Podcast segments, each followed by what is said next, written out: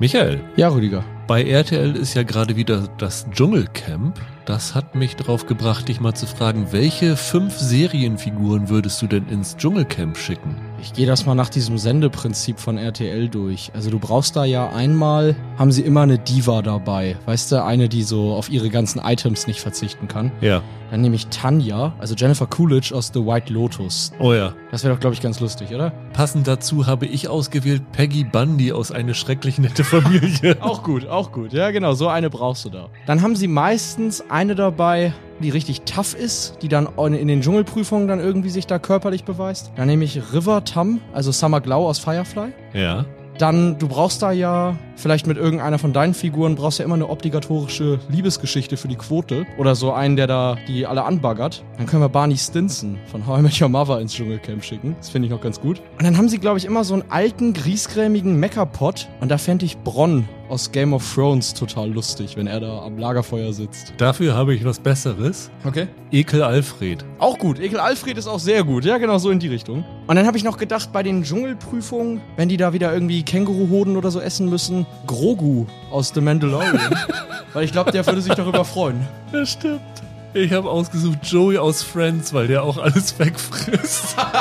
und gleichzeitig noch die Funktion erfüllt, alles anzubaggern, was nicht bei drei auf den Bäumen ist. Also die drei habe ich. Dann habe ich noch gedacht, der Witcher, der ständig am Lagerfeuer sitzt und vor sich hingrummelt. Ja. Das könnte ich mir ganz gut vorstellen. Und dann habe ich noch gedacht, wir brauchen irgendwie noch jemand, der auspackt irgendwelchen Klatsch und Tratsch über die Familie. Und da habe ich zwei Personen, die dafür in Frage kommen. Das eine ist Sally Draper aus Mad Men, die lamentieren kann, wie schlimm es in ihrer Familie ist. Oder Roman Roy aus Succession. Auch gut. Der kann da richtig mal vom Leder lassen, was in der Roy-Familie abgeht und über Kendall und Co. Tom ablästern. Das könnte ich mir sehr lustig vorstellen. Der braucht die Gage nur nicht, die RTL da zahlt. Ja. ne? Ich sage dir, wenn sie die besetzen würden, es wäre das erste Dschungelcamp, das ich mir anschauen würde.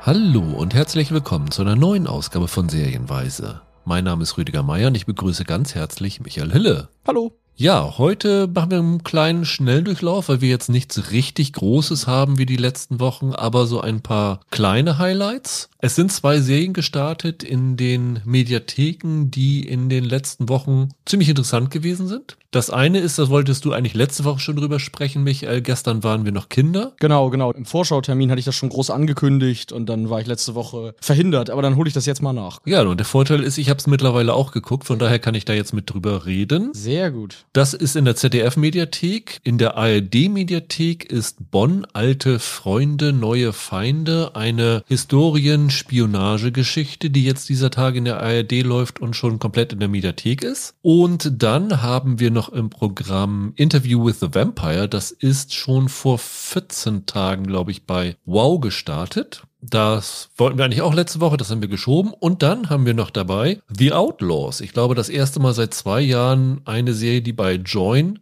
läuft, die letztes Jahr bei Holger auf der Vorschauliste gewesen ist und dieses Jahr bei dir auf der Vorschauliste gewesen ist. Ja, genau. Startet die eigentlich erst bei Join oder jetzt bei Pro7 Fun? Also es startet bei Pro7 Fun, oder es ist gestern gestartet Mhm. bei Pro7 Fun. Es kommt immer donnerstags eine neue Folge und im Stream ist sie bei Join in der freien Version zu sehen, aber da nur als diese Catch-up-Variante. Das heißt, nach der Ausstrahlung der neuesten Folge ist die Folge immer sieben Tage verfügbar. Das heißt, man muss sie sozusagen im Wochenrhythmus die sechs Folgen schauen und kann sie dann da sehen. Und wenn ich Join Plus habe, kann ich sie da dann im Ganzen schauen oder Nein, nicht? nein, das ist tatsächlich nur in dieser Catch-up-Variante. Offensichtlich haben sie nicht die richtigen Streaming-Rechte dafür. Ja. Okay, interessant. Vielleicht ist es sogar so, in einigen Ländern war es eine Amazon Prime Video Sache. Vielleicht ist das Streaming-Vorrecht in Deutschland bei Prime. Wir müssen aber warten auf die TV-Ausstrahlung. Könnte ich mir vielleicht vorstellen, dass es da irgendwann kommt. Aber jetzt ist es erstmal nur da zu sehen. Kommt ja häufig vor. Diese Woche ist ja jetzt völlig überraschend die dritte Staffel von The Orville bei Disney Plus Ja. ohne jede Ankündigung gestartet, nachdem sie, glaube ich, vorher bei Pro7 oder so lief. Also mal gucken. Ich hoffe, dass die Outlaws dann irgendwann auch irgendwo fest im Stream ist. Wir sprechen nachher drüber, warum ich das hoffe. Genau, das machen wir. Und äh, wir freuen uns natürlich wie immer, wenn ihr ja auch Wünsche äußert, über was wir noch sprechen müssten. Wir können es nicht immer erfüllen, aber geben uns große Mühe und freuen uns natürlich, wenn ihr uns fleißig abonniert und bewertet. Und natürlich auch, Michael, wenn unser zweites Baby, nämlich unser Ja. Podcast Filmduelle von euch, angehört, abonniert und bewertet wird. Da ist jetzt am Mittwoch die zweite Folge online gegangen. Zurück in die Zukunft gegen Big haben wir antreten lassen. Ja, genau. Wer wissen will, was die beiden Filme gemein haben, sollte da reinhören. Hat unter anderem mit einem Softgetränkehersteller zu tun. Und nächsten Mittwoch kommt unser drittes Filmduell. Das ist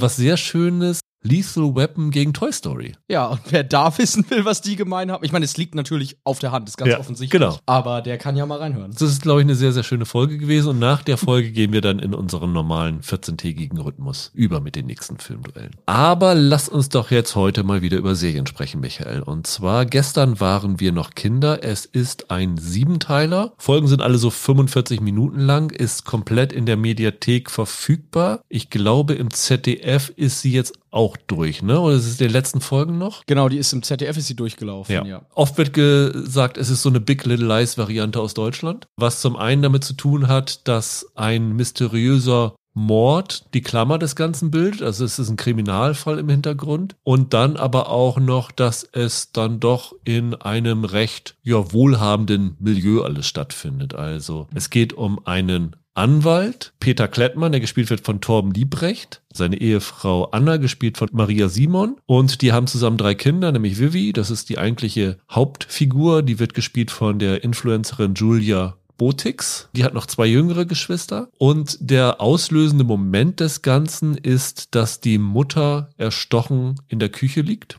Der Vater wird dafür verhaftet, hat selbst bei der Polizei angerufen, hat gesagt, ich habe meine Frau umgebracht. Das Publikum sieht den Akt des Mordes nicht. Man sieht nur die Leiche der Mutter später, wenn die Polizei dazu kommt. Das heißt, es ist dann immer noch so die Frage, hat er das wirklich getan? Steckt da was anderes dahinter? Und die Tochter zumindest geht auf eine Luxus-Privatschule im bayerischen Raum. Also die Schule ist irgendwie ein Schlossgebäude am Starnberger See, das sie dafür benutzt haben. Und das Ganze hängt zusammen mit einem Ereignis, das 25 Jahre vorher passiert ist. Nämlich beim Abiball ist ein Unglück passiert. Und wie das alles zusammenspielt, erzählen dann die sieben Folgen immer im Wechsel zwischen den Zeitebenen hin und her, sodass halt immer Mysterium bleibt und sich das Ganze so nach und nach erst entfaltet. Das ist so die grobe Prämisse von dem Ganzen. Warum hast du darüber sprechen wollen, Michael? Mir hatte das einfach überraschenderweise gut gefallen. Ich habe kurz vorm Mediathekenstart das erste Mal davon gelesen und zugegeben an Big Little Lies habe ich gar nicht gedacht, aber ich habe bei der, ich weiß nicht, wie es dir ging, ich habe bei der Zusammenfassung gedacht, oh Gott, oh Gott, was ist das jetzt wieder?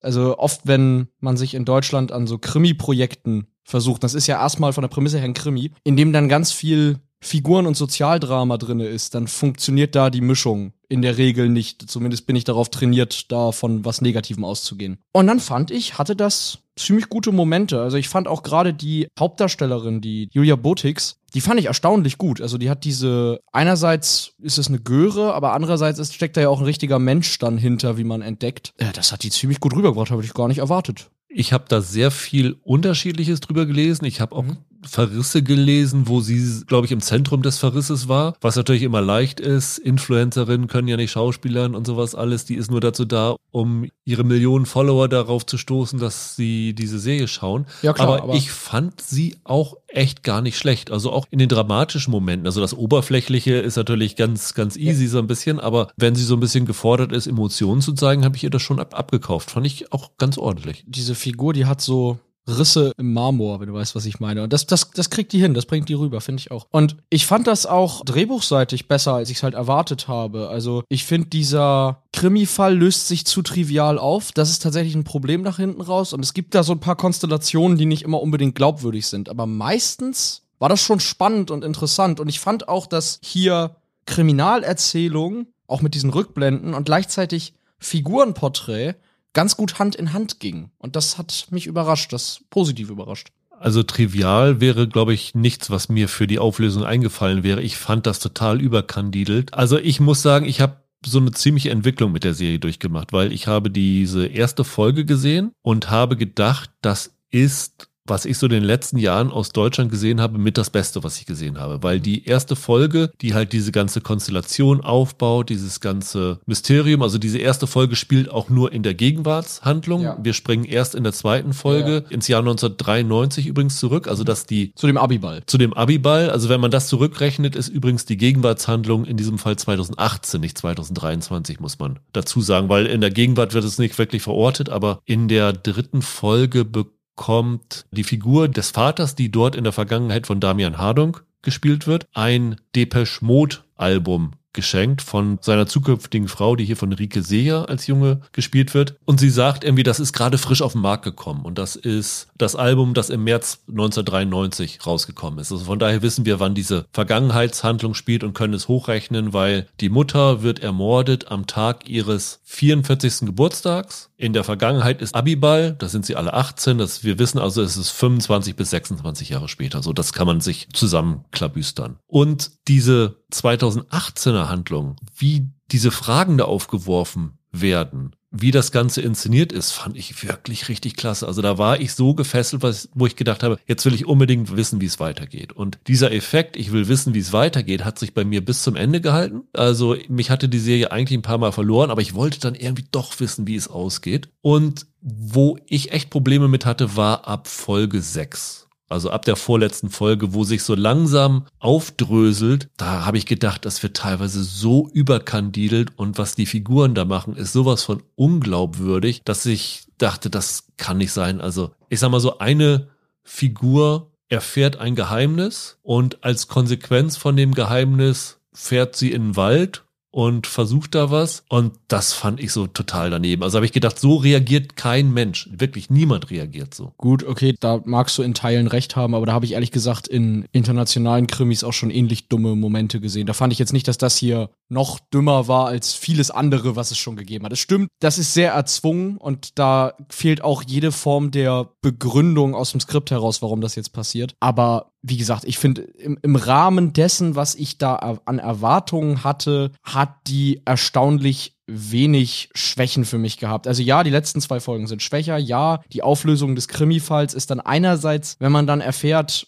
warum es dazu kam, ist das, wie ich halt sage, sehr trivial. Gleichzeitig ist der Weg dahin total zusammenkonstruiert. Das muss man alles sagen, ja. Trotzdem finde ich, das ist für eine ZDF-Produktion eine Serie, die auch eine interessante, frische Perspektive hat. Also ich habe nicht erwartet, dass die das Ganze über so einen jugendlichen Blickwinkel erzählen. Ne? Also die Figuren sind, die Haupt, gerade die zentralen Figuren sind alle sehr jung und ohne dass die dann gleich in so blöde TikTok, Instagram-Bilder und Klischees verfallen, funktioniert dieser junge Blickwinkel auf die Welt und auf die Zusammenhänge für mich sehr gut. Das war wirklich eine Überraschung für mich. Das hätte ich nicht gedacht. Die Serie heißt Gestern waren wir noch Kinder, aber trotzdem ist sie halt aus einer, die ganze Zeit aus dieser jungen Perspektive erzählt und hat nicht dieses, die alten Menschen schauen zurück, wenn du weißt, was ich meine, was ich in der ZDF-Serie eher erwartet hätte. Ja, das Lustige ist ja, dass dieser Titel sogar in einer Folge gesagt wird. Ne? Gestern waren wir noch Kinder. Ich glaube, das ist in einer Szene, wo wir zwischen den beiden Zeitebenen sind. Es muss so 2005 oder so sein. Da sagt die beste Freundin von der Mutter, also von der Anna, Luisa wird gespielt von Milena Czarnke in der jungen Version. Da sagt sie halt, gestern waren wir nur noch Kinder. Hat dir denn der Gegenwartsplot oder der Vergangenheitsplot besser gefallen? Der Gegenwartsplot, alles in allem. Hauptsächlich, weil ich finde, dass hier die noch interessanteren Themen passieren. Du brauchst den Vergangenheitsplot denn der Gegenwartsplot profitiert ungemein davon. Ich habe diese Serie so verstanden, dass es da eigentlich um vererbte Schuld geht. Also, dass die Sünden der einen Generation an die nächste weitergegeben werden und dass die quasi schon mit dieser Vorbelastung oder Traumata oder wie auch immer du es formulieren willst, heranwachsen und dadurch geprägt sind. Und das ist für mich das übergeordnete Thema. Das ist hier mehr als ein Krimi und ein Figurendrama. Es geht auch darum. Und deshalb brauchst du diese Gegenüberstellung der zwei Plots. Und ich finde, was sie in der Gegenwartshandlung teilweise für eine auch dramaturgische Power daraus holen und dadurch entwickeln, das hat mir sehr angetan. Also ich würde fast sogar eher sagen, es geht darum, dass eine Entscheidung einen Dominoeffekt an Katastrophen auslösen kann. Ne? Es wird ja Sicherlich. irgendwie am Ende so ein bisschen suggeriert, wenn eine Sache anders gelaufen wäre, wäre alles komplett anders gelaufen. Ja, steckt das da auch drin. Ist ja ein relativ altes Motiv. Aber ich muss auch sagen, dass es mir hier anders ging, als wenn ich nochmal meinen Big Little Lies Vergleich bringe. Bei Big Little Lies fand ich diese Krimi-Geschichte, die da rumherum war, total nebensächlich. Da ging es mir in erster Linie um dieses Figurendrama und was diese Frauen da alles für Traumata erleben. Hier war es so, dass ich dann tatsächlich den Fall spannender fand als das, was um die Figuren herum gestrickt worden ist. Also ich war dann doch schon gespannt darauf, wie das Ganze aufgelöst wird. Die haben auch ein paar ziemlich gute Wendungen dabei. Ein paar Sachen sind relativ vorhersehbar, aber es gibt ein paar gute Wendungen dabei. Und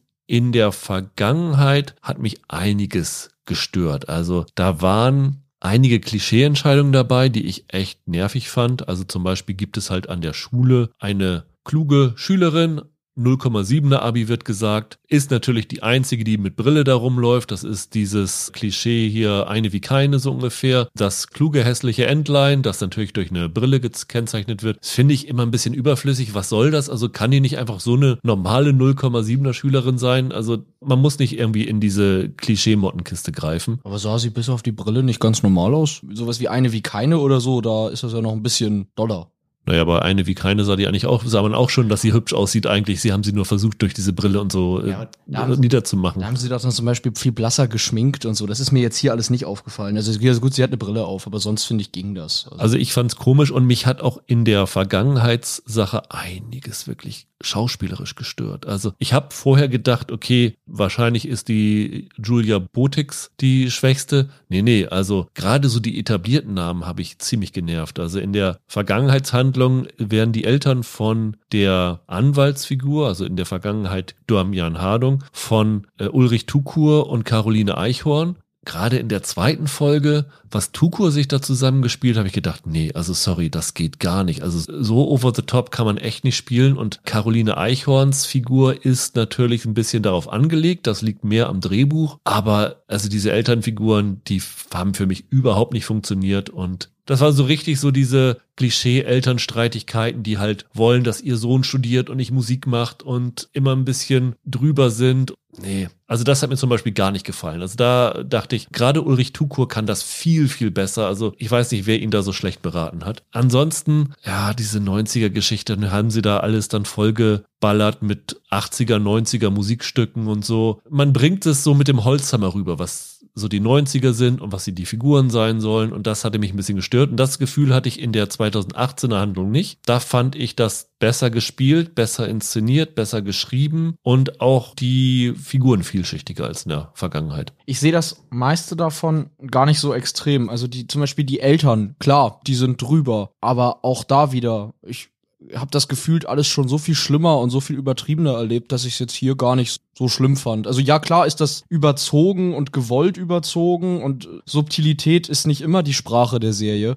Aber wie gesagt, da gibt's viel schlimmere Vertreter. Naja gut, schlimmer geht, geht immer, aber ich fand's hier ein bisschen störend. Und das Einzige, was in der Gegenwartshandlung ein bisschen auch drüber ist, ist es gibt einen Polizisten, der die Mutter mhm. findet. Tim heißt der, wird gespielt von Julius Nitschkow, der dann auch die Tochter und deren besten Freundin auf dem Weg zur Schule einmal mitnimmt und der von der sterbenden Mutter ins Ohr geflüstert bekommen hat, äh, kümmere dich um meine Familie und dann ja so ein bisschen so ein obsessiver Beschützer von der Tochter mhm. wird, kann man so sagen. Ach, die Figur ist Nee, die fand ich ziemlich nervig ich war wirklich immer froh, wenn es, wie du schon gesagt hast, um die jüngeren Figuren da geht. Da fand ich die Serie besonders gut. Ja, das ist wie gesagt auch der verstärkte Blickwinkel. Ich habe an einigen Rezensionen gelesen, dass Leute Probleme damit hatten mit den Übergängen zwischen Gegenwart und Vergangenheitshandlung. Für einige ist das visuell nicht stark genug sozusagen voneinander abgegrenzt. Wann befinden wir uns wo? Das habe ich ein paar Mal gelesen, dass das Leute irritiert hat. Ich sah das eigentlich ziemlich anders. Wie ist es bei dir?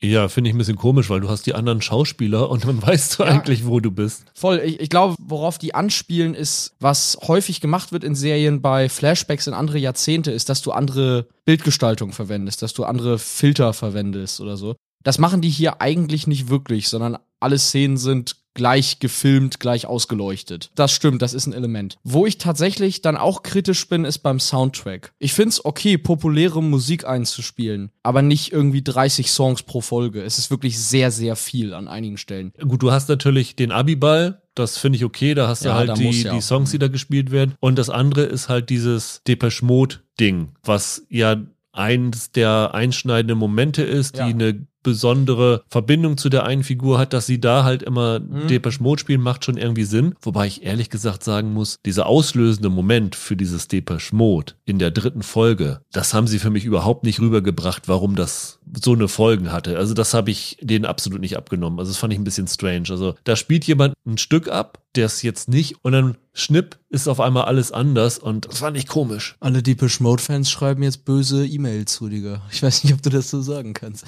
Nein, also ich finde, es hätte mir völlig gereicht, wenn der Soundtrack zum Beispiel dann nur aus Deepish Mode bestanden hätte. Ja, genau. Aber dann, die knallen dir da ja wirklich, und das sind ja auch alles Songs, die du mitsingen kannst. Das lenkt mich total ab, wenn mein Kopf die ganze Zeit von einer Songlyric zur nächsten springt. Das hat mich gestört. Das Budget der Serie muss zu 95% für Songlizenzen draufgegangen sein. Naja, in Deutschland ist es dank äh, GEMA ja nicht so schwierig, Musik zu lizenzieren. Also in den USA wäre es ein Vermögen gewesen, hier ist das, glaube ich, ganz äh, easy gewesen. Das stimmt. Das habe ich auch. Jetzt war ich letzte Woche ja nicht dabei, aber da wollte ich das eigentlich noch erzählen, dass ich richtig übelst durch diese Serie abgenervt war irgendwann von dieser ganzen Deepish Mode Mucke und dann endet die erste Last of Us Folge ja auch mit einem Deepish Mode Song. Da hab ich gedacht, ey, jetzt lass mich doch mal in Ruhe damit. Also ich habe für dieses Jahr jetzt genug Deepish Mode gehört.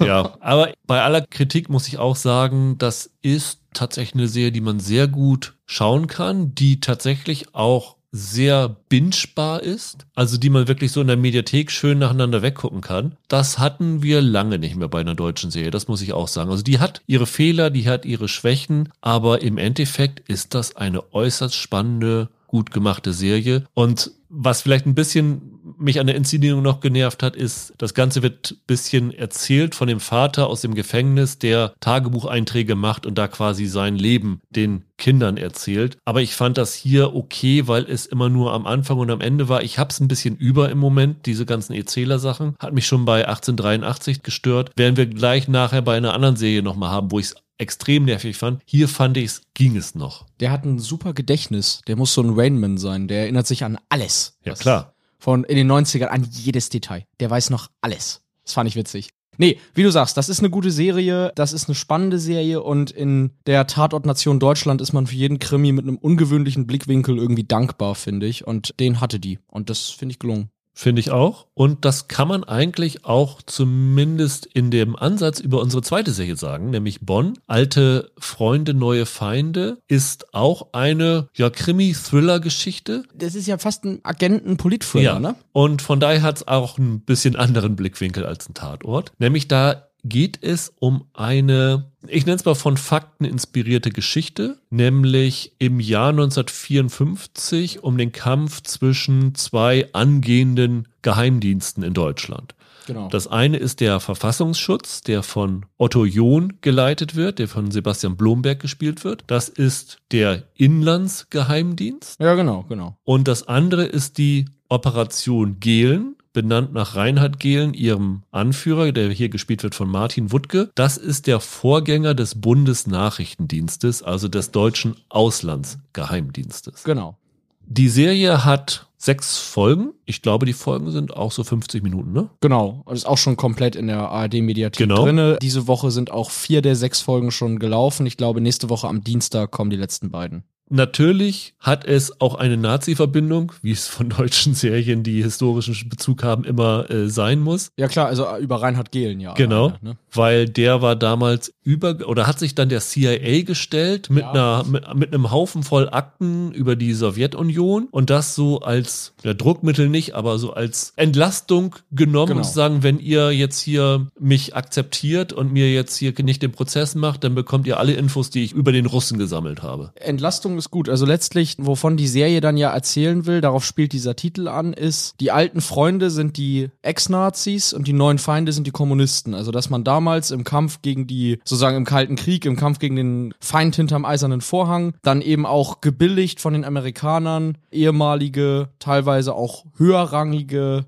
Nationalsozialisten wieder in Position eingesetzt hat, weil man sie brauchte. Das ist ja uns theoretisch allen bekannt, dass es dann noch irgendwie Lehrer gab, die noch in der Nazizeit Lehrer waren, die wieder Lehrer sein durften, weil man schlicht die äh, Stellen besetzen musste und der Otto John war einer, der schon in den 40er Jahren in der Widerstandsbewegung war. Genau, das war mit einer der Organisatoren des Stauffenberg-Attentats, das ein Jahr fehlgeschlagen ist. Genau, sein Bruder ist sogar hingerichtet worden wegen der Komplizenschaft sozusagen mit Stauffenberg. Und der hatte dann damals so ein bisschen die, wie soll man sagen, Mission, die Ex-Nazis, die es geschafft haben, irgendwie sich das abzustreifen, die wieder dingfest zu machen, die aufzuspüren. Also diese Entnazifizierung war quasi sein Hauptauftrag. Ich weiß nicht, ob es sein Hauptauftrag war, aber das war so sein persönlicher Impetus. Genau, so kann man sagen. Es war in vielerlei Hinsicht seine Lebensaufgabe, Genau, diese genau. Entnazifizierung voranzutreiben. Und Reinhard Gehlen war natürlich der logische Widersacher für ihn damals, da der ja immer noch knietief im, wenn man das so sagen kann, im braunen Sumpf steckte. Ja, und der interessante Punkt dabei ist, dass die Geschichte von dem Otto John so als der erste Skandal der Bundesrepublik Deutschland gilt, weil Ja. im Jahr 1954, nämlich am 20. Juli, ich meine, das ist historisch verbürgt, aber ich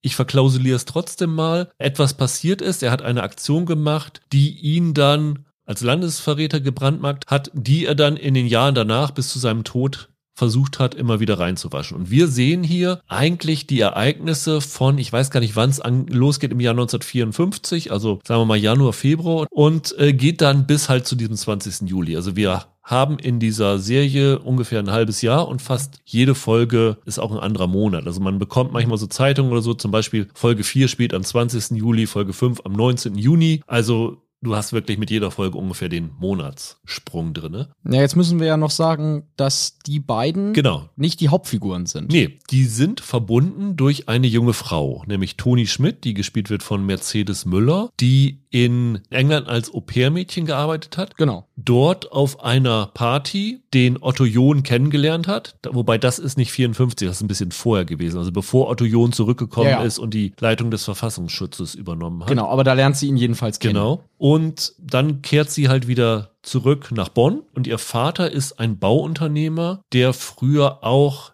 in der SS gewesen ist. Und der hat noch eine Verbindung zu dem Reinhard Gehlen und verschafft dieser Toni Schmidt einen Job im Büro von dem Gehlen als Assistentin. Ich glaube, sie ist Fremdsprachensekretärin. Exakt. Sie kommt dann immer enger in das persönliche Umfeld von dem Gehlen Sie dokumentiert natürlich auch vieles. Die Sachen liegen alle bei ihr auf dem Tisch, ja, ja. und läuft dann nochmal diesem Otto John über den Weg. Und als der mitbekommt, dass sie halt wirklich im Dunstkreis von dem Gehlen ist, versucht er, sie erstmal unwissentlich für seine Zwecke einzubinden. Nämlich er setzt seinen Top-Agenten Wolfgang Berns, gespielt von Max Riemelt, auf sie an. Ja, ich glaube, mit dem Auftrag, sie so ein bisschen zu umgarnen und ihr den Hof zu machen und sie dann, Nur der ist ein Romeo-Agent, der versucht sie genau, einzuspannen. Also er trifft sie erstmal zum Kaffee und fotografiert dann Akten ab und so und so setzt sich das Ganze halt fort. Die Toni ist allerdings noch verlobt mit einem Hartmut, gespielt von Julius Feldmeier. Der hat gerade so ein TV-Geschäft im Ort eröffnet und ja, hofft darauf eigentlich mit ihr eine Familie zu gründen und sie gerät dann tatsächlich einmal halt durch diesen Wolfgang Berns, aber zum anderen auch von sich aus immer mehr in dieses Agentenumfeld rein und wird dann auch immer misstrauischer allen gegenüber und findet dann Sachen heraus über Gehlen, über den Berns, über den John, über ihre Familie und alles, was sie so ein bisschen alles in Frage stellen lässt. Das ist so die Haupthandlung in der Geschichte. Ja, wie hat's dir gefallen?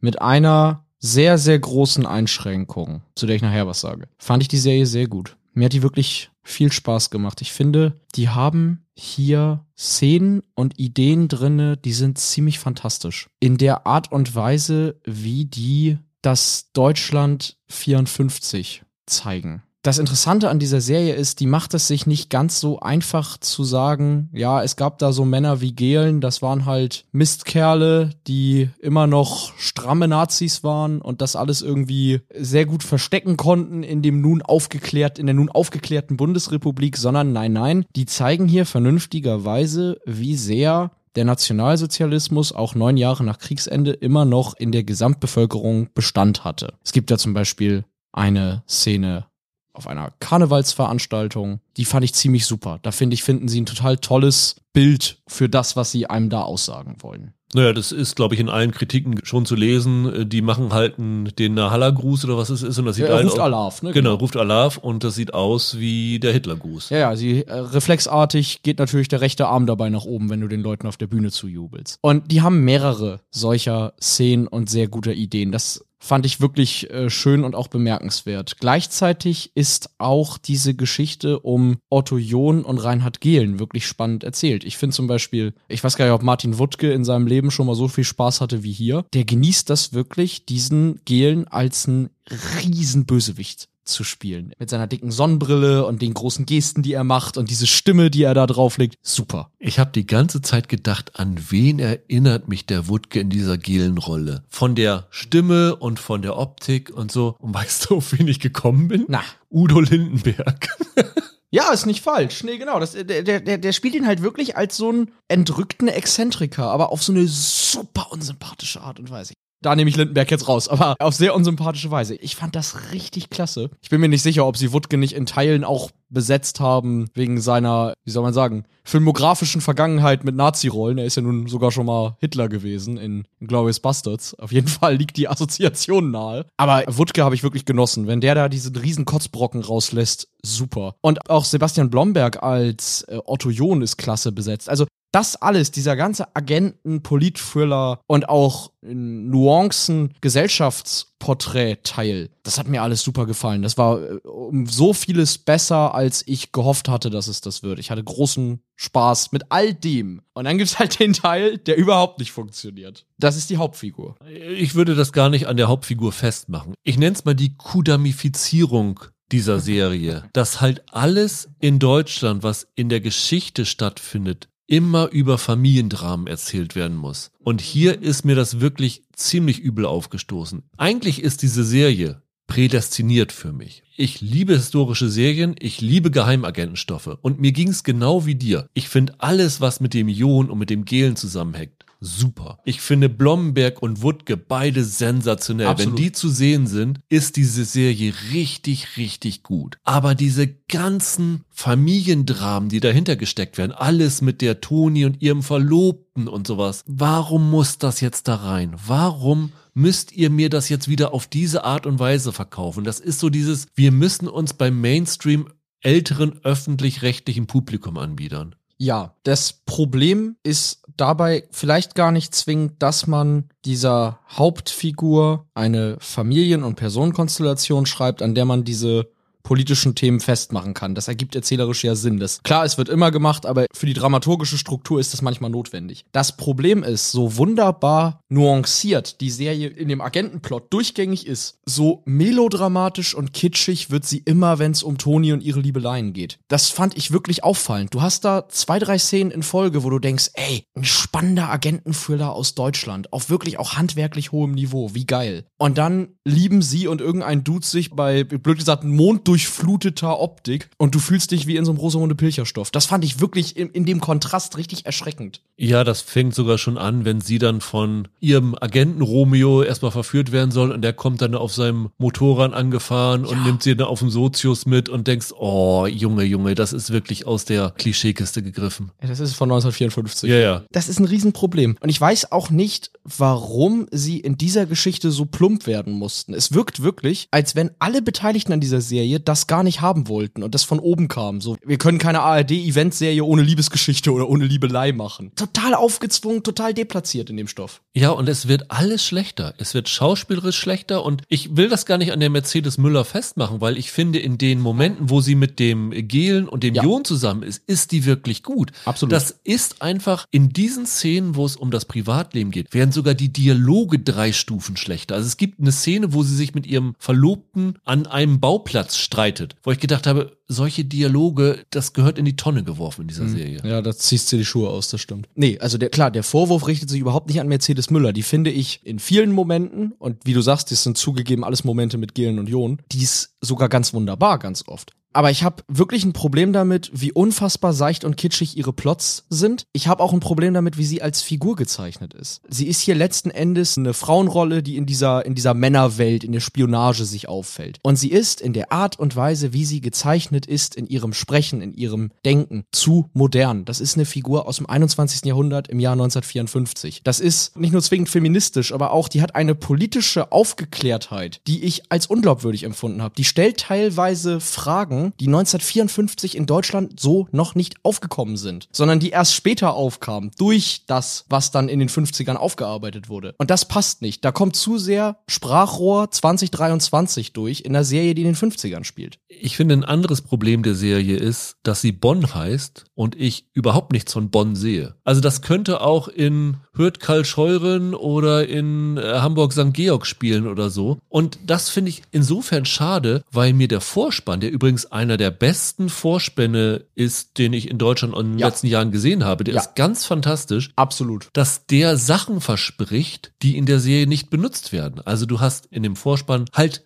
Aspekte, wenn du an Bonn 1954 denkst, dann denkst du an Adenauer, dann denkst du an den Bundestag und sowas alles. Herbert Wehner ist, glaube ich, da zu sehen. Sowas hast du da drinne. Und dass du eine Serie Bonn nennst, die politische Aspekte hat und dann nicht einmal irgendwie mit dem Bundestag in Berührung kommst, sondern einfach nur irgendwelche Radiogeschäfte, einen Hof und andere Gebäude zeigst, was daran liegt, dass das Ganze in Tschechien gedreht worden ist, weil Bonn nicht mehr aussieht wie Bonn 1954, klar. Aber trotzdem schmeißt diese ganzen privaten Liebeleien raus, bringt mehr Politik da rein, bringt mehr Adenauer da rein. Das fließt ja an allen und Ecken und Enden der Geschichte da rein. Das wird ja am Ende sogar noch indirekt alles mit Adenauer und Co. verbunden. Warum erzählt ihr mir diesen Aspekt nicht? Warum erzählt ihr mir hier stattdessen die gescheiterte Liebesgeschichte von dieser Toni? Also gerade der Bezug zur Stadt, das hat Babylon Berlin in den ersten Staffeln besser gemacht. Das ist ja der logische Vergleich. Ja, Ich finde auch, hier steckt ein sehr guter drei bis vierteiler in diesen sechs Folgen. Wenn du konsequent alles eliminierst, was diese Toni-Figur abseits ihrer Funktion innerhalb der Geheimdienste erlebt und vielleicht auch diese Beziehung zu ihrem Romeo um 95 Prozent irgendwie zurückfährst, auf das Nötigste runterkürzt. Da bin ich bei dir, da knirscht es und das werden Szenen sein, die super viele abtören, die hier wegen des wirklich gut geschriebenen Politthrillers drinne sind. Trotzdem, dieser Politthriller ist wirklich gut. Also das muss man echt sagen. Ja. Ist, der ist teilweise super geschrieben. Es gibt irgendwann einen Satz von Wutke, den er über den Blomberg sagt, es ist mir richtig kalt den Rücken runtergelaufen. Du hast ja angedeutet, dass der am Ende als Verräter gebrandmarkt wird und dann knurrt er da so ein, ja, einmal Verräter, immer Verräter raus und meint mit dem einmal Verräter das gescheiterte Hitler-Attentat. das ist ja ein verbürgtes Zitat von dem Gehlen, ja. Absolut. Da musst du richtig schlucken in dem Moment, in dem das ausgespielt wird. Das ist klasse. Das ist wirklich klasse. Aber man kann über diese anderen Szenen nicht hinwegsehen. Das ist wirklich das Problem. Sie sind zu prominent. Sie sind zu groß. Die Serie hat auch ein paar handwerkliche Fehler. Bei äh, gestern waren wir noch Kinder, hast du dich über den Soundtrack beschwert. Ich finde, Musik ist hier auch eine Schwäche. Es gibt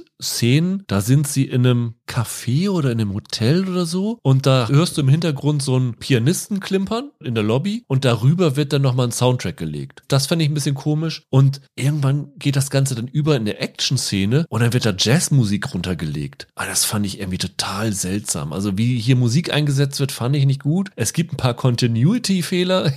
Ich weiß nicht, ob dir das aufgefallen ist.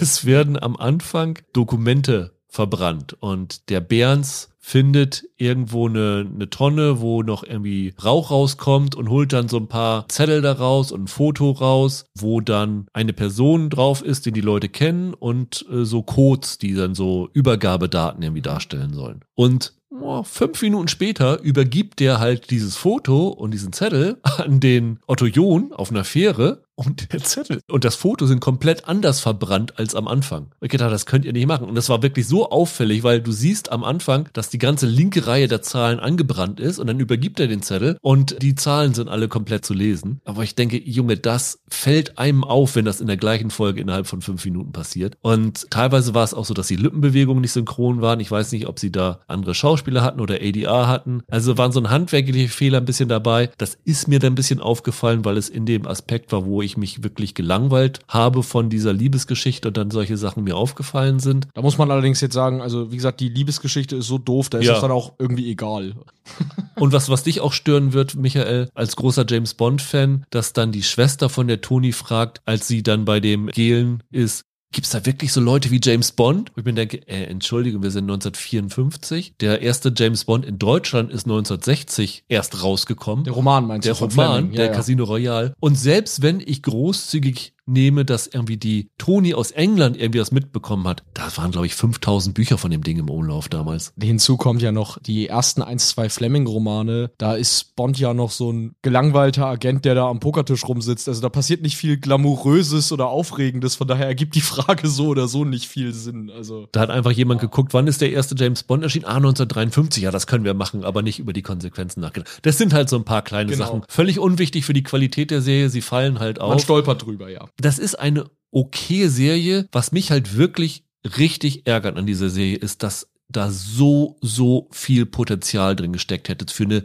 richtig super deutsche Serie. Ich würde auch sagen, das ist eine richtig geile Serie gepaart mit einer richtig miesen Serie. Und das ist schade. Ich verstehe nicht warum, aber ich klammer mich dann halt an die guten Sachen. Also, weil Martin Wuttke, wie gesagt, den nehme ich mit. Also, da erinnere Ja. ich mich am Ende des Jahres noch dran, wie geil der war als dieser Kotzbrocken. Absolut fantastisch. Und wie gesagt, es ist schauspielerisch durch die Bank eigentlich gut. Probleme gibt es halt nur, wenn die Darsteller und Darstellerinnen gezwungen sind, Szenen unter ihrem Niveau zu spielen, sagen wir es mal so. Und Ja, das ist ein bisschen schade. Ist fair formuliert, ja, finde ich auch. Kommen wir zu einer international gefeierten Serie, Michael. Interview with the Vampire, die seit 6. Januar, glaube ich, bei Wow läuft. In den USA ist sie schon im November bei AMC gelaufen. Ist so ein Teil von einem Deal, den AMC geschlossen hat mit dem Anne Rice Estate, also den Erben von Anne Rice. Die haben da halt diese ganze Vampir-Chronik von Anne Rice und dann diese Mayfair Witches. Da ist jetzt, glaube ich, auch gerade die erste Staffel in den USA schon gelaufen. Dann gibt's noch so ein paar Crossover-Geschichten. Also die hoffen so in den USA bei AMC so ein Anne Rice-Universum aufzubauen. Wem der Name bekannt vorkommt, es gab schon mal 1994 einen Kinofilm mit Tom Cruise und Brad Pitt in den Hauptrollen. Hast du den mal gesehen? Ja, mit so unbedeutenden Nebendarstellern. Ja, genau, ja, habe ich gesehen mal, ja. Kirsten Dunst war da auch noch dabei, als ganz junges Mädchen. Zwölf oder so war sie. Elf, glaube ich. Elf, wow.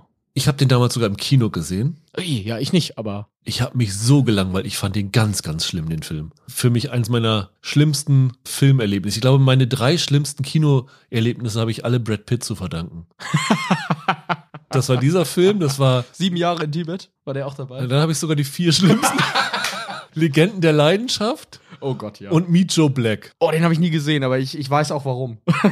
ich höre immer nur Schlimmes. Von daher hatte ich jetzt auch bei Interview with a Vampire wenig Hoffnung, weil ich den Stoff irgendwie so langweilig fand. Und dann kamen aus den USA halt alle diese super, super Kritiken. Und da habe ich gedacht, ja, müssen wir uns mal anschauen. Ja, ich hatte große Hoffnung, weil der Roman totale Spitze ist. Der hat sicherlich Aspekte, die man kritisch sehen kann, aber das ist irgendwie genau mein Ding. Das ist wirklich so ein, so ein Buch, das kann ich einmal im Jahr lesen und da immer wieder Spaß mit haben und Neues drin entdecken. Das gilt ja auch als sehr gut und teilweise wird es von einigen Leuten trotzdem noch unterschätzt. Von daher, die Serie hatte ja, ging ja auch mit dem Versprechen los, sich mehr an den Roman zu halten, als der Film das getan hat. Und von daher war ich sehr guter Dinge. Ja, ich glaube, das geht in erster Linie darum, dass der Film damals total Schiss hatte, auch nur irgendwie ansatzweise Homoerotik unterzubringen. Also Pitt und äh, Cruise haben sich ja nicht mal geküsst oder irgendwas, geschweige denn mehr. Die waren mehr eine Bromance, Ja. als dass das schwule Liebe war. Und das war jetzt so ein bisschen das Versprechen, wir können jetzt tatsächlich mehr von dem zeigen, was dieser Stoff eigentlich ausmacht. Aber rein inhaltlich ist das ja keine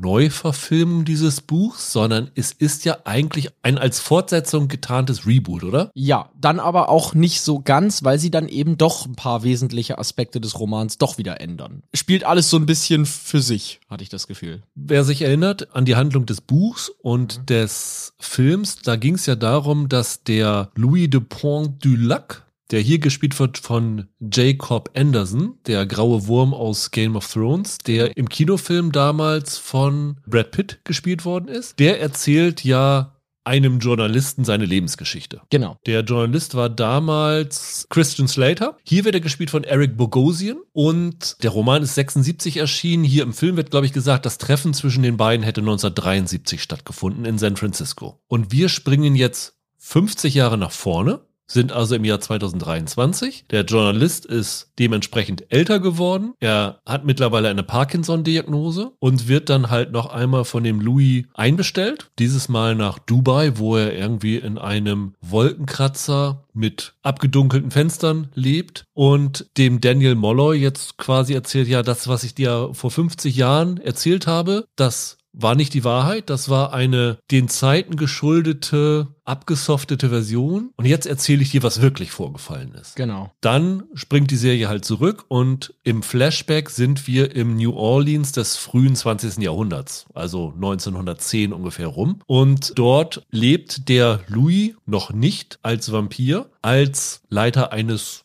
Bordells beziehungsweise mehrerer Freudenhäuser im Rotlichtviertel von New Orleans. Und da kommt er in Kontakt mit diesem Lestat de Lioncourt. Das ist hier Sam Reed. Das ist das, was Tom Cruise im Film war, der dann den Louis zum Vampir macht. Und zwischen den beiden kommt es halt immer zu Konflikten um die Art des Vampirdaseins. Also der Louis hat halt immer noch Gewissensbisse und will nicht irgendwie seinen mordlüsternen Tendenzen nachgeben und der Lestat verachtet ihn dafür und es kommt immer häufiger zu den Konflikten zwischen den beiden. Und ab Folge 4 kommt dann halt noch dieses junge Mädchen, Claudia, dazu, das im Film Kirsten Dunst war, das hier gespielt wird von Bailey Bess. Die ist in dieser Fassung, glaube ich, 14, nicht mehr 11 Jahre alt. Und die Schauspielerin Bailey Bess ist tatsächlich auch 19 Jahre alt, wodurch das Ganze nicht mehr ganz so abstoßend ist wie in dem Kinofilm, weil selbst Kirsten Dunst hat im Nachhinein gesagt, dass das ziemlich gruselig war, dass sie damals in ihrem Film Brad Pitt küssen musste. Ja, aber fairerweise ist dafür jetzt in der Serie sehr viel anderer unschöner Kram mit drinne. Das ist ja hier ein großes Thema dann am Ende. Es geht hier ja dann, kommen wir gleich zu, aber es geht ja hier um eine toxische Beziehung dann am Ende, die auch als solche gezeigt wird. Genau. Ich muss sagen, von den sieben Folgen, die es gibt, mhm. die erste Folge ist sehr lang, ist glaube ich so 75 Minuten, die anderen sind alle 50 Minuten lang. Habe ich nur drei Folgen geschafft. Wie viel hast du gesehen? Ich habe die alle geguckt. Ach, du hast noch zu Ende geguckt. Ich habe zu Ende ah, geguckt. Ah, okay. Ja. Dann äh, bin ich mal sehr gespannt, wie es dir gefallen hat. Also zum einen als Serie an sich, zum anderen auch im Vergleich mit dem Film. Tja, der Vergleich mit dem Film, da muss ich fast ein bisschen passen, weil um ehrlich zu sein, ich finde den Film einfach, einfach nicht gut. Mehr als das kann ich zu dem Film gar nicht sagen. Dafür ist es zu lang her, dass ich den jetzt tatsächlich gesehen habe und ich habe ihn auch nicht gegenwärtig genug. Äh, ich habe, wie gesagt, den irgendwann mal geguckt und dann gedacht, ach Gott, was ist das für ein Quatsch. Wenn ich das mal ein ergänzen darf, ich finde, der Film war gnadenlos fehlbesetzt. Also Tom Cruise war leider, leider total absurd. Also das war eine von diesen Rollen, wo Tom Cruise gesagt hat, ich spiele jetzt diese Figur, weil ich das cool finde, ganz egal, ob ich in diese Rolle reinpasse, ja, so wie ja. Jack Reacher so ein bisschen. Ja, ja, voll. Und äh, das ging überhaupt nicht. Also der war dann eine Fehlbesetzung. Pitt fand ich da auch nicht so gut. Das einzig Gute in dem Film schauspielerisch war damals Kirsten Dunst. Die war echt richtig, richtig klasse. Die ist ja nicht umsonst dann auch ein großer ja. Star geworden, ja. Und ich finde das ziemlich cool hier vor allen Dingen den Jacob Anderson, der hier den Louis spielt. Den finde ich richtig super. Den mochte ich in Game of Thrones schon.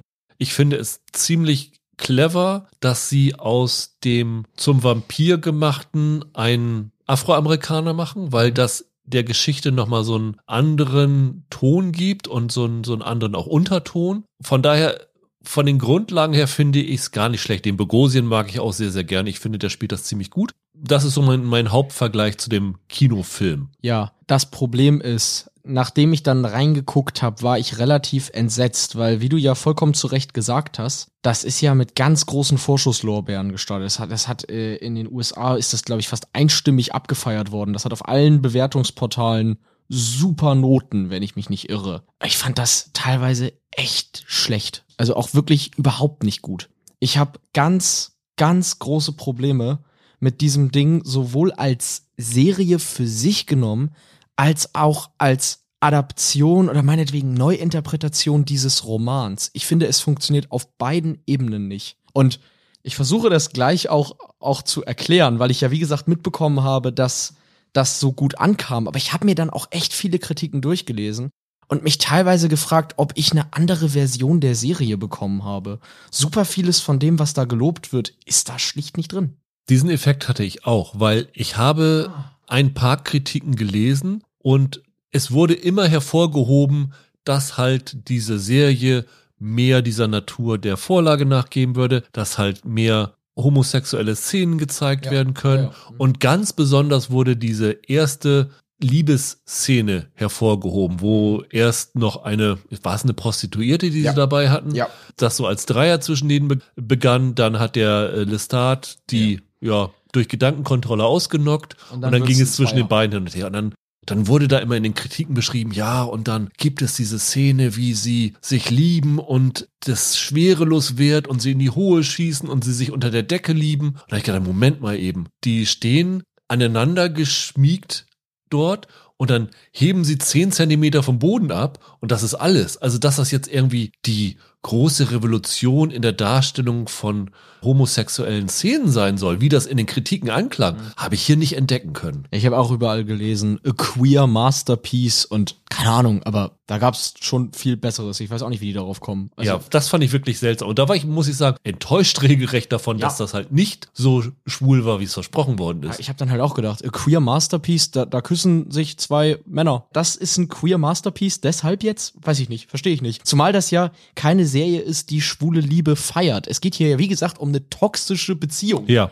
Das habe ich in den US-Kritiken teilweise vermisst in den ersten Texten, die ich gelesen habe. Und habe mich dann gefragt, hä, gucken wir dieselbe Serie? ich war wirklich super irritiert davon. Ja, da geht's ja wirklich in erster Linie darum, dass jemand von jemand anderem manipuliert wird. Es wird, glaube ich, ja, ja. sogar von dem äh, Journalisten in Folge zwei oder drei gesagt, ja, es ist ja irgendwie eine tolle Geschichte, dass jetzt hier ein Schwarzer von einem Weißen manipuliert wird. Das spricht er so- sogar direkt so an. Und Ja. Ist das so Tenor des Buchs gewesen eigentlich? Nein, man muss dazu sagen, das Buch erzählt von ganz anderen Sachen. Also Rassismus zum Beispiel äh, oder rassistische Strukturen oder ausbeuterische Strukturen sind ein Riesenthema im Buch. Aber diese Komponente in der Beziehung zwischen Louis und Lestat, die sie da reinbringen, die ist neu. Und ich war auch ziemlich angeödet davon, als, wie du sagst, der Reporter das wortwörtlich ausspricht, weil ich dann da saß und dachte, danke, ich hatte es schon selbst verstanden. Ihr müsst mir die Metapher, die ihr da drin habt, jetzt nicht auch noch vorlesen. Das ist mir schon klar, wovon ihr erzählt. Hast du irgendwas Gutes an der Serie zu finden? Jacob Anderson ist sehr gut. Sein Spielpartner ist in Ordnung, der hat aber nicht das Charisma, das Anderson hat. Anderson ist wirklich richtig gut. Den finde ich super. Ich habe dir das ja schon geschrieben, als ich den Sam Reed gesehen habe, habe ich gedacht, Moment, ist das Joel Kinnaman aus Altered Carbon? Ja, Weil ja, der, ja. der sieht so aus, der spricht dem Original sehr ähnlich. Und ich war total verwirrt von. Der Sam Reed, das ist ja eigentlich ein Australier, der hat dann aber irgendwie so einen französischen Akzent oder irgend sowas da sich antrainiert. Das klang irgendwie ganz komisch. Im Deutschen wird das natürlich nicht so zu, äh, nicht so rauskommen. Fand ich jetzt nicht so stark. Der ist nicht wirklich schlecht, aber der verblasst schon neben Anderson. Also ich muss zum Beispiel sagen, ich fand den in Game of Thrones immer nur okay, weil der als grauer Wurm ja die meiste Zeit guckt der halt relativ, naja, das war halt ein Krieger, das war eine relativ monotone Figur, das bröckelte dann, der verliebte sich und so, aber das war immer eine relativ eindimensionale Figur, auch im Schauspiel fand ich. Und hier, der zeigt, der kann verschiedene Facetten. Der kann auch schnell umschalten zwischen diesen verschiedenen Gemütszuständen, in denen sich seine Figur befindet. Für den ist das eine gute Serie. Für den, der kommt hier gut weg. Eine Sache, die ich nicht beurteilen kann, weil sie wirklich erst in der letzten Szene der dritten Folge auftaucht, ist diese Claudia, die von Bailey Best gespielt wird. Da du ja jetzt schon weitergeguckt hast, fügt das der Serie noch ein- was Interessantes hinzu, weil ich habe am Ende der dritten Folge gedacht, ah, jetzt müsste ich eigentlich noch weiter gucken, weil ich fand das irgendwie ganz interessant, dass sie dazukommt. Vielleicht sprengt sie die Dynamik irgendwie ein bisschen interessant auf. Ja, das Problem ist, dass die Serie eigentlich so auf Louis und Lestat versteift ist, dass sie immer wieder das Problem kriegen, sie vernünftig einzubauen in die Handlung. Also ihr vernünftig den Raum zu geben als Charakter, den sie gebraucht hätte. Ich hatte das Empfinden, das Skript will eigentlich bei den beiden bleiben. Nun geht das aber laut Vorlage nicht und deshalb müssen wir da so ein bisschen hin und her springen. Ich fand es sehr unentschlossen erzählt.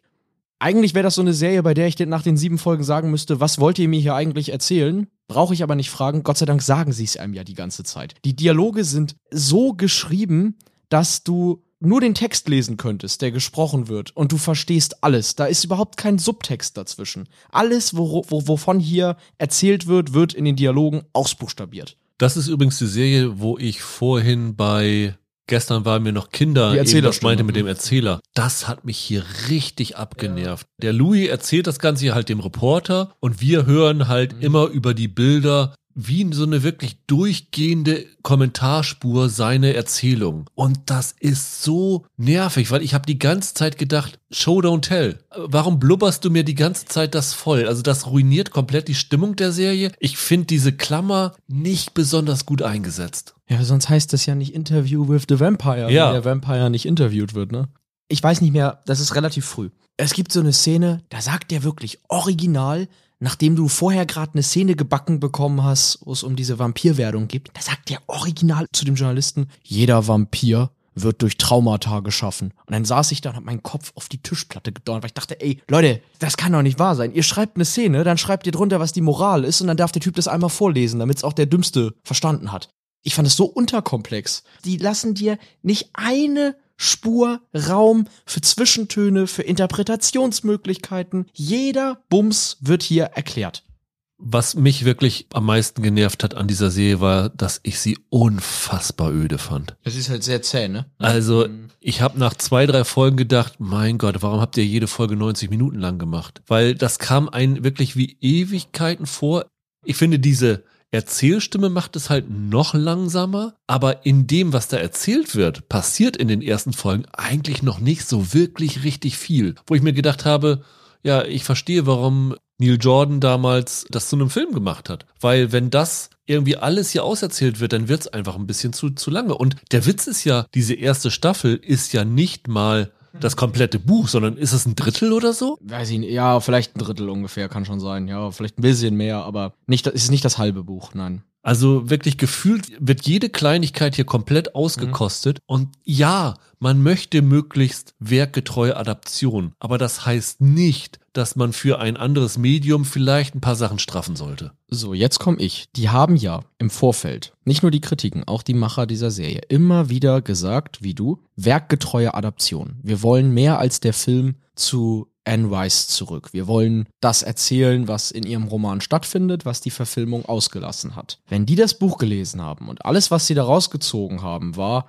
ja, da sind halt zwei, der eine ist ein Vampir, der andere wird einer und die sind irgendwie, die sind schwul, dann ist das nicht besonders viel. Weil dieser Roman von Anne Rice erzählt von Dingen und diese Serie nimmt Änderungen vor, durch die Aspekte des Romans fehlgedeutet werden oder nicht mehr so auserzählt werden können, wie sie im Roman stattfinden. Das fängt schon damit an, dass aus einem im Original, im Roman, einem Plantagenbesitzer, einem Sklavenhalter, hier ein Bordellbesitzer wird, womit schon mal ein großer Aspekt dessen, was später von Rice erzählt wird, ausgeklammert wird. Das geht darüber hinaus weiter, dass im Roman die Idee, warum sind das denn eigentlich Vampire? Das eröffnet im Roman verschiedene Deutungsmöglichkeiten. Also diese übergestellte Fantasy-Konstellation mit diesen Vampiren, mit diesen durch ihre Art aus der Gesellschaft herausstehenden Außenseitern. Da steckt ganz viel hinter. Da steckt im Roman so eine Art Systemkritik dahinter. Du hast im Roman die Konstellation der Lestat, wenn der Menschen isst, wenn der deren Blut saugt, der überfällt hauptsächlich Sklaven, der überfällt Prostituierte und andere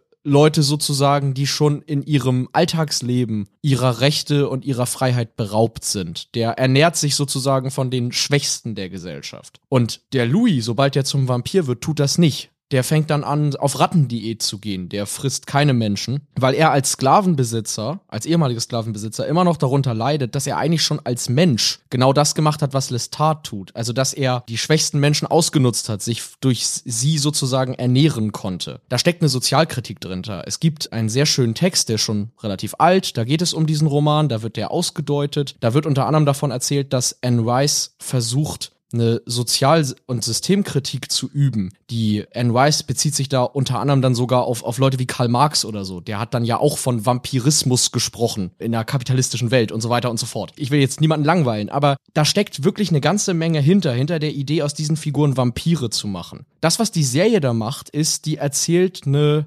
banale Geschichte über toxische Beziehung, entscheidet sich, dass die beiden Hauptfiguren schwul sind und guck mal, sie sind darüber hinaus auch noch Vampire. Das führt aber nirgendwo hin. Da ist nix, was man deuten kann, was irgendeine Mehrspurigkeit hat. Sie könnten auch Werwölfe sein. Sie könnten auch Performance-Künstler sein. Sie müssen nicht Vampire sein. Naja, was die Serie macht, ist dadurch, dass sie den Louis schwarz machen, lassen sie ihn zumindest am Anfang, also bevor er Vampir ist, Opfer von Rassismus werden. Also er wird dort von den weißen Co-Bordellbesitzern Ja. ausgegrenzt. Ja. Seine Existenzgrundlage wird Ja. vernichtet von denen. Und deswegen wird wahrscheinlich auch dieses Toxische reingebracht, weil sich das halt in der Beziehung mit dem Lestat fortsetzt, ne? Absolut, natürlich. Aber das ist halt eine enorme Vereinfachung oder Banalisierung von dem, was, was, was in dem Roman erzählt wird. Ja, der ist schwarz besetzt und der ist schon vorher aufgrund seines Schwarzseins das Opfer. Und dann kommt er in diese Beziehung und wird auch da ausgenutzt und ist auch da das Opfer. Und der Lestat ist halt der Täter. Der Roman ist da halt viel komplexer. Da ist halt auch der Louis, da mag er jetzt nicht schwarz sein, aber da ist halt auch der Louis ein Täter, der mit seinem Tätersein hadert. Und dass er zum Vampir gemacht wird, ist gewissermaßen die Bestrafung für seine Verfehlung als Mensch. Wie gesagt, es muss ja keine 100% werkgetreue Adaption sein. Das muss ja nicht wie bei The Last of Us sein, dass quasi jeder Dialog im Buch eins zu eins in der Serie nachgesprochen wird. Es muss ja alles gar nicht. Aber wenn du im Vorfeld sagst, dieser Film hat den Roman verraten und wir verfilmen jetzt diese Vision des Romans als Serie. Und dann schmeißt er alles an Zwischentönen, alles an Interpretationsstoffen, alles an Aussageabsicht raus, was diesen Roman interessant gemacht hat und erzählst mir da am Ende eine banale Rassismusgeschichte, wo du mich auch noch alle 20 Minuten in dem Dialog drauf stößt, dass es hier um Rassismus geht, dass ich das bitte so zu verstehen habe. Warum mache ich's dann? Dann mach eine andere Serie, aber das hier hatte mit Interview with a Vampire, sorry, nichts zu tun. Also was zu dem wenigen gehört, was ich wirklich hier positiv rausgezogen habe, das Verhältnis von dem Louis zu seiner Familie, was da gezeigt wird, dass er sich halt von diesem Lestat einwickeln lässt, seine Familie ihn schon vorab warnt, dass er sich dann von der Familie abwendet und immer mal wiederkommt, dass er so eine Verbindung zu seiner Schwester hat und deren Kindern und das dann irgendwann daran gipfelt, dass er das Baby in der Hand hält und man sich fragt, frisst er jetzt das Baby auf oder frisst er nicht das Baby auf? Das ist auch irgendwie was, was dann der Journalist wiederholt. Der fragt dann irgendwie fünfmal, und hast das Baby gefressen? Hast das Baby gefressen? Das fand ich ziemlich interessant. Also das waren Sachen, die mir gut gefallen haben. Aber insgesamt, ich habe wenig Motivation, das zu Ende zu gucken. Ich gerate immer ins Zweifeln mit meiner eigenen Meinung, wenn ich so weit abweiche von der Generalmeinung. Ich meine, du bist das ja gewohnt, Ich, Michael. ich kenne ich kenn das, ich kenne das. Ich habe also wirklich, ich, ich habe das angeguckt, gedacht, ach, da ist die nächste, wunderbar. Da können wir alle wieder drüber reden. Ja, Aber toll. ich frage mich wirklich, was ich in dieser Serie nicht gesehen habe, was alle US-Kritiker gesehen haben. Vielleicht liegt es daran, dass da Aspekte drinne sind, die wir als Europäer nicht verstehen. Möglich, keine Ahnung. Aber ich fand es weder revolutionär, was die Darstellung von Homosexualität angeht. Da gab es andere Serien, die das viel besser gemacht haben. Ich fand es nicht als Historienstoff interessant. Ich fand es nicht als Charakterporträt interessant. Nee, überhaupt nicht. Das haben wir noch gar nicht richtig gesagt. Also das, was sie dann da erzählen über toxische Beziehungen, ist ja auch das Banalste von der Welt. Der eine ist der suave, dominantere Part, der andere ist es quasi nicht gewohnt, das Wort zu ergreifen und zu haben und lässt dann alles mit sich machen. Sorry, das muss ich nicht auf sieben Stunden auswälzen. Das kann ich in, in 60 Minuten erzählen. Ja, also es wird auch nicht besser mit den letzten Folgen für dich. Da ich glaube dann, ich, vielleicht gucke ich mir noch die vierte an mit der Claudia, weil mich das tatsächlich interessiert hatte, wie sie das einbinden. Aber letztendlich, mich hat's jetzt nicht gereizt. Also ich meine, die meisten von euch werden schon reingeguckt haben in die Serie und wissen, ob das für euch was ist. Wir können es nicht empfehlen. Vielleicht liegen wir, wie gesagt, weit daneben. Wir können nur noch mal betonen, dass wir hier die Minoritätenmeinung sind, wenn man das mit den internationalen Kritiken vergleicht. Wobei es auch so ein paar Sachen gab, Guardian zum Beispiel, denen ich normalerweise immer sehr traue. Die haben das so ein bisschen abgeschwächter. Die waren zwar Mhm. noch positiver, Mhm. aber die waren eher so, ist okay. Ja, also für mich steckt nach dieser Serie mehr denn je der Vampir als Kunstfigur irgendwie in der Krise. Ich habe das Gefühl, niemand weiß mehr mit denen was anzufangen und mit derer metaphorischem Gehalt. Das ist für mich die, die Twilightisierung von Interview with the Vampire. Ja, also ich habe mir da tatsächlich mehr versprochen von, aber vielleicht geht's euch ja anders. Kommen wir zu einer Serie namens The Outlaws. Wie vorhin schon gesagt, sie läuft bei Join. Es ist eine, ja, so eine schwarze Komödie, aber ich habe tatsächlich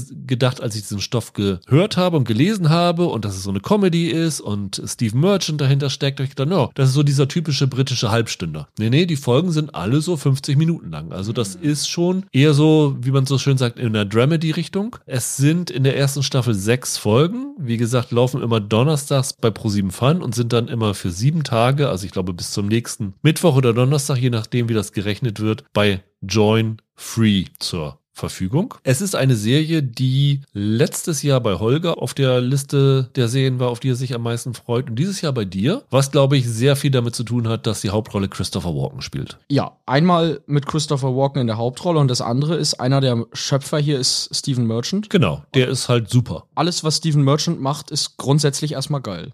der ist unfassbar lustig egal ob er in der Talkshow ist mhm, oder ja, in einem genau. Podcast auftritt, ich kann mich immer über den beömmeln. Der ja. ist echt super lustig. Der hat doch auch dieses Fighting with My Family mit Dwayne Rock geschrieben, ne? Exakt, ja. Ja, der ist großartig und der steckt hier als Schöpfer dahinter. Haben wir damals auch gesagt, die Serie spielt in Bristol und er ist in Bristol geboren yes. und hat da unter anderem einfließen lassen, dass seine Eltern in der Resozialisierung mhm. drinne waren. Mhm. Und hier geht es um eine Gruppe von Straftätern, bunt zusammengemixt aus allen Walks of Life, wie man so schön im Englischen sagt, die verdonnert werden zu Sozialstunden und die müssen sie verrichten, indem sie ein, ja, ein Haus ausmisten, ne? Genau, ja, ja. Die Gruppe sind halt einmal Christopher Walken, der spielt so einen frisch aus dem Gefängnis entlassenen Scheckfälscher, der halt immer noch Fußfesseln hat und den Rest seiner Strafe mit diesem Sozialdienst abliefern muss. Merchant selber spielt auch mit. Der spielt einen Anwalt. Greg, ne? Genau, Greg, der in seinem Beruf relativ unfähig ist und nach einer Scheidung hier rein geraten ist in dieses Programm. Wir verraten jetzt nicht, was die alle getan haben, weil das ist so ein Erzählgimmick. Wir erfahren in Rückblenden halt immer Sachen über die einzelnen Figuren, unter anderem auch den Grund, warum sie dazu verdonnert worden sind. Bei Christopher Walken ist es halt offensichtlich. Die eigentliche Hauptfigur ist Rani, eine junge angehende Studentin, wird gespielt von Rianne Barreto. Deren Geschichte wird in der ersten Folge abgebildet, also die wird beim Ladendiebstahl erwischt und dazu verdonnert. Dann gibt's noch einen Geschäftsmann, der ein bisschen rechtsorientiert ist. John Halloran wird gespielt von Darren Boyd. Der gerät immer aneinander mit Myrna Okeke, das ist eine linke Aktivistin, wird gespielt von Claire Perkins, die zuletzt, glaube ich, in Wheel of Time zu sehen war. Dann haben wir noch eine Influencerin. Gabby. Gabby, gespielt von Eleanor Tomlinson aus Poldark, kennt man die. Und letzte im Bunde ist Ben. Das ist ein junger schwarzer Türsteher, wird gespielt von Gamba Cole, der sich ja, um, um seine jüngere Schwester kümmert und hofft, dass sie nicht in die Gangkriminalität abrutscht. Und die ganzen werden überwacht von Diane Pemberley, gespielt von Jessica Gunning. Das ist die Aufseherin, die sehr auf Aufmerksamkeit aus ist, kann man so ein bisschen sagen. Hm, ja, das ist freundlich formuliert, ja. Ja. Äh, und das ist eigentlich die Hauptgruppe, die wir hier in dieser Serie begleiten. Also wir sehen, wie sie morgens dann zur Arbeit gehen und dann während ihrem, ihres Sozialdienstes sich unterhalten und dazwischen gibt's halt Rückblenden auf ihre Vorgeschichte. Und die Haupthandlung ist, dass der Ben, um seine Schwester zu schützen, einen Auftrag annimmt von einem so einem Gangtypen, der soll ein Handy zurückholen und während er das mit vorgehaltener Waffe zurückholt, fällt ihm eine Tasche voll Geld in die Hände. Und dieses Geld versteckt er dann in diesem Gebäude. Und dann fällt es halt drei anderen in die Hände. Und dann geht's halt darum, was machen wir mit dem Geld? Was passiert mit den Leuten, denen das Geld eigentlich gehört? Wie kriegen sie das zurück? Und das bringt dann so ein bisschen die Gangstergeschichte noch. Und das Ganze ist ein,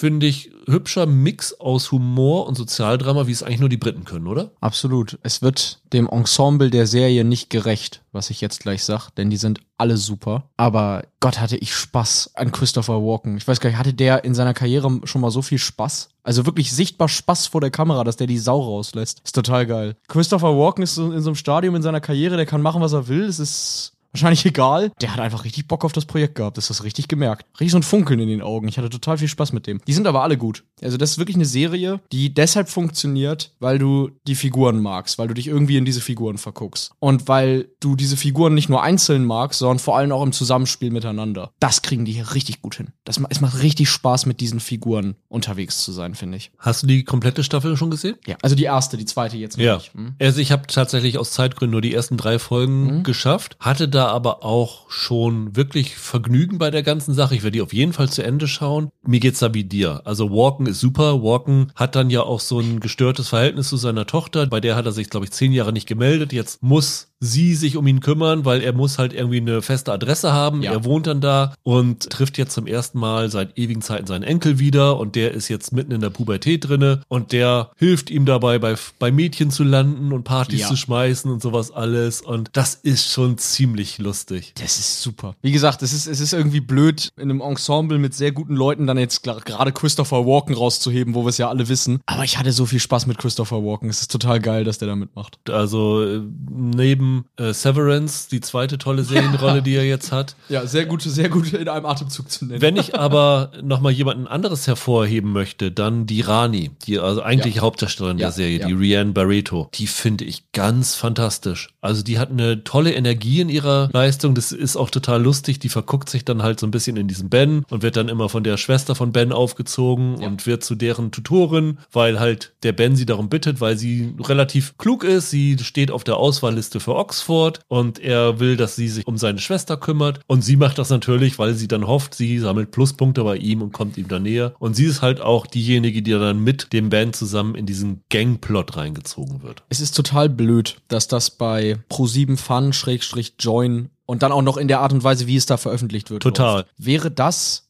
Oktober, November, Dezember letztes Jahr auf einem vernünftigen Streamingdienst erschienen, dann hätten das viele unserer Hörer in ihrer Liste gehabt. Das ist wirklich eine Serie, die einfach auf charmante und sehr pointierte Weise gut unterhält. Der ideale Couch-Binge eigentlich. Deswegen ist dieser Wo- Wochenrhythmus da bei Join komplett Panne. Ja, wie gesagt, es ist total schade, weil es ist in Großbritannien bei der BBC gelaufen und ich glaube in den USA und in vielen anderen Ländern halt bei Amazon Prime. Das hätte hier eigentlich auch sein müssen. Deswegen hatten wir es ja vor zwei Jahren auf der Auswahlliste schon drauf, weil es ist ja im Rest der Welt überall gelaufen. Wir haben uns immer gefragt, wann kommt das Ding endlich nach Deutschland? Und jetzt kommt es. Dann in einem Format, in dem Leute, die erst in einer Woche hier reinhören, dann die erste Folge nicht mehr gucken können. Ja, Totaler Mist. Also wirklich, ist total schade. Man kann einfach mit dieser Serie nur mega viel Spaß haben. Wie gesagt, die Figuren sind sympathisch, auch die total Unsympathen. Also dieser Geschäftsmann, der im Konflikt mit seinem Vater ist und dessen Geschäft über Kopf geht und der halt so ein richtiger Unsympath ist. Irgendwie sogar den schließt man so ein bisschen ins Herz mit seiner Ader. Ja, es, es gibt diese A-Löcher, denen man dann trotzdem irgendwie gerne zusieht, ne? Das ist so einer.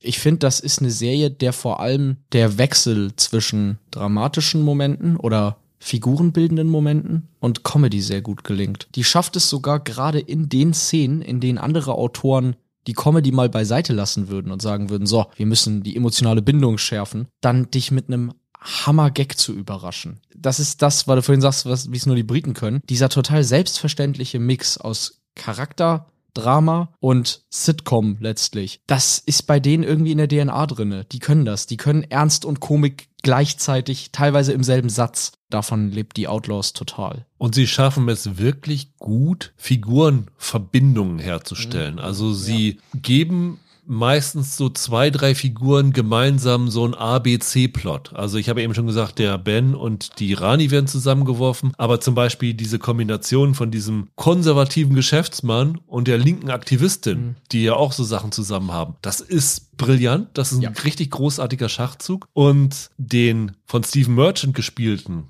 den bringen sie dann mit dieser Influencerin zusammen. Also die gerät wieder in Probleme und er wird dann halt ihr Anwalt. Das finde ich auch eine ganz, ganz wunderbare Dy Dynamik zwischen den beiden. Also die schaffen es wirklich, tolle Momente für die Figuren zu schaffen. Und das reicht einfach. Man will mit diesen Figuren viel Zeit verbringen. Und das ist das Erfolgsgeheimnis dieser Serie. Ist die für dich dann ohne Schwächen? Äh, nee, die hat zwischendurch immer mal Längen, finde ich. Ich bin mir nicht so ganz sicher nach den drei Folgen, ob dieser ganze Plot mit dem Geld so richtig Ja. gut funktioniert. Das kann ich aber erst beurteilen, wenn ich die Serie zu Ende geschaut habe. Da habe ich nach Staffel 1 auch immer noch nicht so richtig eine Antwort drauf. Also du brauchst natürlich diesen Plot. Der zieht sich dann ja wohl auch die Staffel 2 weiter durch. Aber da wird's manchmal ein bisschen, ein bisschen rau, hatte ich das Gefühl. Also da gibt es dann Entwicklung oder Verknappung in der Art und Weise, wie die Geschichte weiter vorangetrieben wird, die auch für so ein Format ein bisschen zu überkonstruiert sind. Du hast oft das Gefühl, so doof das klingt, wenn dann die Geschichte mal vorangetrieben wird, hält das die Serie eigentlich eher auf. Du willst eigentlich mehr in diese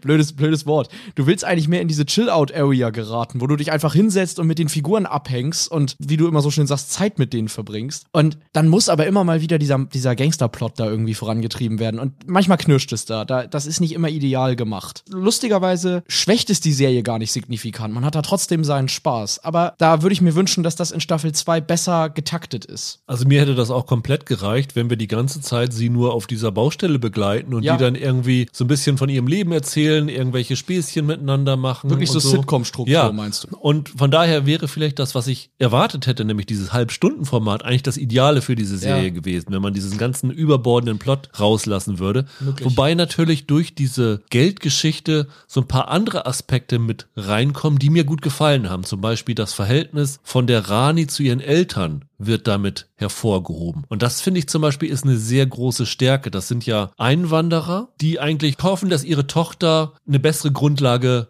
bekommt, als sie selber es hatten. Da spielt halt sehr, sehr viel mit rein. Und diese Dynamik gefällt mir halt ganz gut. Ich weiß nicht, ob es dafür diesen Gangsterplot gebraucht hätte, ja, aber es ja, wird dadurch stimmt. herausgekehrt. Und das fand ich sehr erfrischend. Die Stärke und der Selling Point dieser Serie ist, wenn du all diese Figuren versammelst, wenn sie miteinander interagieren, dann sind sie am stärksten. Und dann macht das hier wahnsinnig viel Spaß. Und am Ende geht's um die eigene Erwartungshaltung, wenn du das guckst. Willst du eine Comedy-Serie, eine gut geschriebene Sitcom sehen, in der du nebenbei so ein bisschen Kriminal, Thriller, Gangster-Aspekte drin hast, dann musst du die Outlaws gucken. Willst du andersrum, weil du diese Inhaltsangabe gelesen hast, eine, ja, sagen wir mal, Gangstergeschichte sehen, die humorvoll erzählt wird, dann ist es nicht unbedingt deine Serie. Dann könntest du enttäuscht werden. Ist das was deiner Meinung nach für die Only Murders in the Building Klientel? Durchaus, ja. Obwohl, kommt drauf an, ne? wenn man bei Only Murders in the Building auch insbesondere an dem Krimi-Fall irgendwie hing, dann vielleicht eher nicht so. Aber finde ich ganz passend, wenn man dieses äh, Zusammenspiel von Figuren oder gerade das Ping-Pong, das die da gespielt haben, die drei, wenn man das schätzt, dann ja, geht es in eine ähnliche Richtung, auch wenn der Humoreinschlag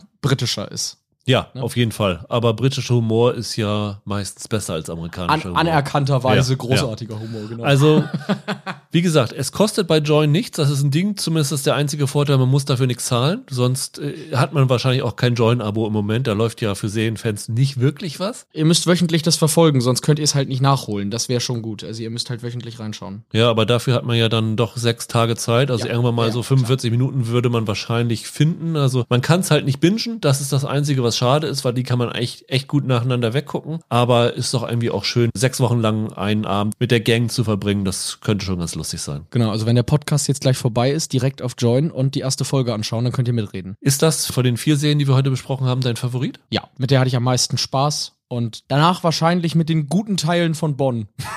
also mit den guten Teilen von Bonn, die wären Platz zwei. Die schlechten Teile von Bonn wären vielleicht der letzte Platz. Also ich habe auch Outlaws. Gestern waren mir noch Kinder Bonn an drei und Interview with the Vampire. Ja, ja. Legen wir den Mantel des Schweigens drüber. Das war einfach nicht unsers. Ist halt so, wenn wir an eurem Geschmack vorbei sind. Tut uns leid, aber wir können uns ja nicht verstellen. Lest das Buch. Das ist super. In der nächsten Woche, eine Serie, die wir auf jeden Fall besprechen werden, ist die Serie Shrinking bei Apple, der in Deutschland erste Serienauftritt von Harrison Ford. Ja. Das verspricht interessant zu werden, zumal zu den Leuten hinter der Serie Bill Lawrence und Brad Goldstein gehören, die bei Ted Lasso dabei gewesen sind. Brad Goldstein, wem der Name nichts sagt, Roy Kent, der genau. Darsteller ist auch Autor und Jason Siegel ist dabei. Ich weiß nicht noch nicht, was wir dazu nehmen, aber die auf jeden Fall nächste Woche. Da habe ich auch schon einiges zu gesehen. Da bin ich sehr gespannt drauf, drüber zu sprechen. Bis dahin, habt ein schönes Wochenende, bleibt gesund, macht's gut. Ciao, ciao. Ciao.